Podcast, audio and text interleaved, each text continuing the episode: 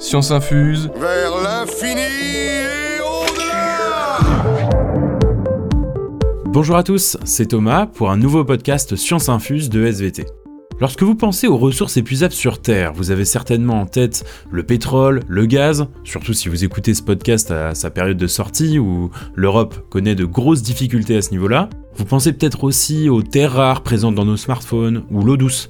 Alors que le bois, lui, il est souvent considéré comme renouvelable dans l'inconscient collectif. C'est vrai, a priori on arrive à recycler les emballages de notre quotidien, le papier, et il n'y a pas de problème de déforestation en France. Eh bien, ce caractère renouvelable de notre ressource en bois, il est à nuancer. En fait, cette ressource ne l'est pas tant que ça. Je vais vous expliquer. Très bien, allons-y. Déjà, c'est quoi une ressource renouvelable? Eh bien, c'est une ressource dont le stock peut se reconstituer rapidement à l'échelle de la vie humaine. Pour l'instant, c'est le cas pour nos stocks de bois.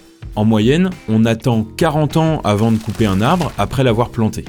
On arrive donc à ne pas épuiser nos stocks et à les réalimenter de façon assez constante. Ouh, on touche du bois. Mais ça risque d'être de plus en plus difficile.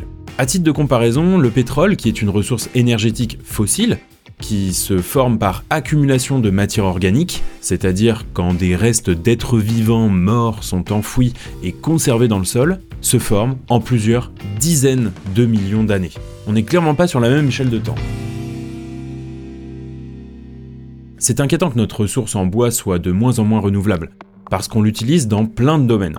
C'est la matière première utilisée dans la fabrication des charpentes de nos maisons, de nos bâtiments, c'est aussi une ressource d'énergie qui permet de se chauffer, il intervient dans la fabrication de nos meubles, il est même utilisé par des artistes en sculpture, et évidemment pour fabriquer de la pâte à papier qui sera utilisée en imprimerie, pour les emballages, etc.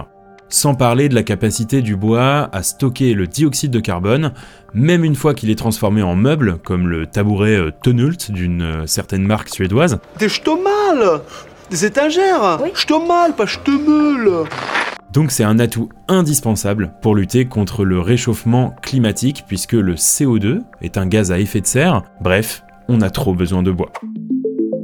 Bon, si on se limite à la France, on exploite le bois en faisant de la sylviculture en monoculture. C'est-à-dire qu'on fabrique des champs d'arbres. Imaginez des milliers d'arbres d'une même espèce ordonnés en rangées, bien droites, comme un champ de blé, en grande partie, c'est ça, la sylviculture chez nous.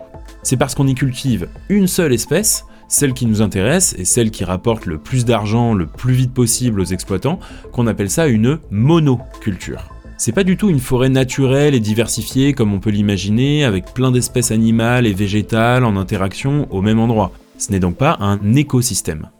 Une monoculture, c'est un agrosystème. Seule l'espèce d'arbre à cultiver y est importante.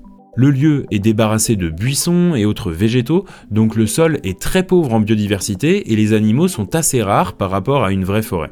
C'est optimisé pour que le rendement soit maximal, c'est-à-dire pour que les troncs d'arbres soient le plus grand et le plus gros possible, le plus vite possible. Ça permet donc aux exploitants de gagner un maximum d'argent. Beaucoup d'argent. Mais ce type d'exploitation comporte de gros risques. Il suffit que l'espèce d'arbre d'une monoculture ne résiste pas à une maladie ou à un parasite pour que tous les arbres d'une parcelle soient décimés rapidement et que la récolte en bois soit drastiquement diminuée. En plus, avec le réchauffement climatique, de nouveaux parasites et de nouvelles maladies apparaissent et représentent un danger pour les espèces d'arbres que l'on cultive exclusivement dans nos monocultures. Alors qu'en cultivant le bois dans une vraie forêt, un écosystème composé d'une multitude d'espèces d'arbres, l'avantage, c'est que ces espèces n'ont pas les mêmes forces et faiblesses. Si certaines peuvent être infectées par une maladie ou un parasite, d'autres peuvent se développer car elles y résistent. En prenant conscience de ça, on réalise que la biodiversité des arbres en forêt est un super atout. Oh, dis donc, t'es super fort. Mais je suis pas super fort, je suis mieux que ça, même, je suis surpuissant.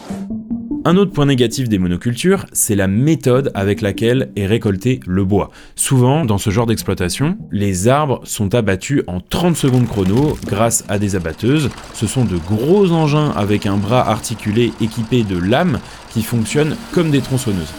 C'est super efficace, ça permet de récolter de grandes quantités de bois très rapidement et donc de raser de larges surfaces. Le problème, c'est que les abatteuses détériorent énormément le sol là où elles passent, puisque leurs roues sont énormes et qu'elles pèsent lourd. Souvent, après une coupe à blanc, il y a quasiment plus de sol. hein. Euh, Il y a plus de terre ou d'humus, si on veut être scientifique. Il ne reste presque que de la roche en surface. Du coup, ces parcelles deviennent infertiles, il est impossible d'y planter d'autres arbres ou végétaux après ça. Ce qui diminue à chaque coupe comme celle-ci la surface exploitable de ces cultures. C'est une technique d'exploitation très efficace à court terme, mais beaucoup moins à long terme, avec de lourds dégâts sur l'environnement. En plus, vous vous doutez bien qu'une abatteuse a besoin de pas mal de pétrole pour fonctionner, donc c'est une méthode euh, assez polluante. Pas biodégradable, donc anti-écologique.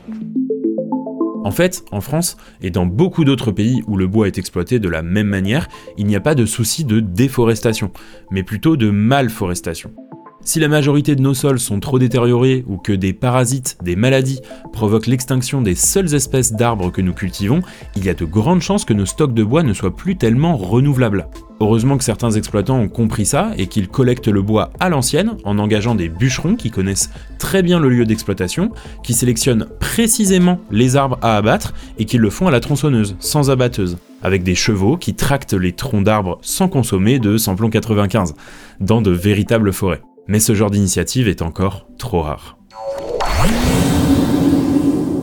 Merci d'avoir écouté cet épisode de Science Infuse. J'espère qu'il aura éveillé votre curiosité sur ce sujet. Vous pouvez vous abonner et activer les notifications pour ne pas louper les prochains. À bientôt!